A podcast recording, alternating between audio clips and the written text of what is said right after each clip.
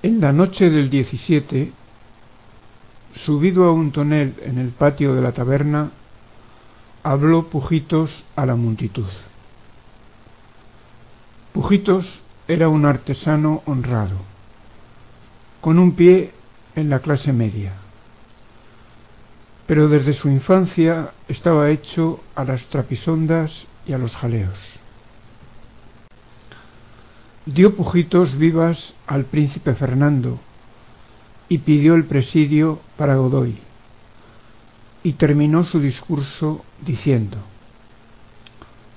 Señores, estamos ya hasta el gañote. Llegamos todos con el ángel, el Kyrie cantando Viva el príncipe Fernando.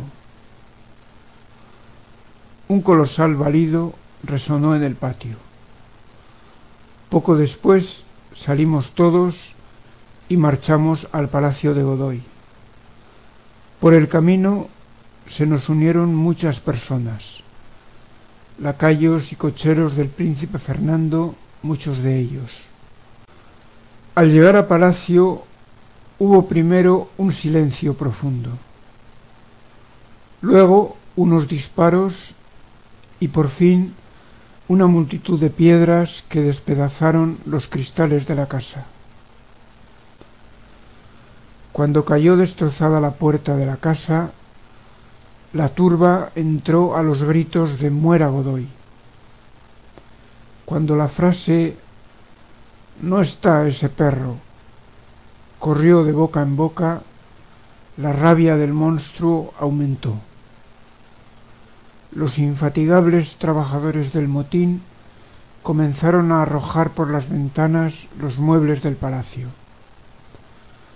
La hoguera subía a enorme altura y las llamas iluminaban de un modo pavoroso la calle y el interior del palacio.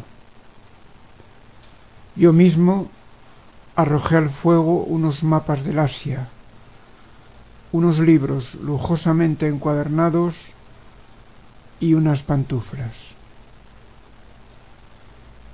Fortuna, Vil prostituta, ¿por qué consagran su vida los hombres a buscarte, ya con afanes, ya con intrigas, en las altas y en las bajas esferas? Y el que te encuentra, ¿por qué se te entrega ciegamente? La mayor suerte del hombre será el no conocerte ni de nombre.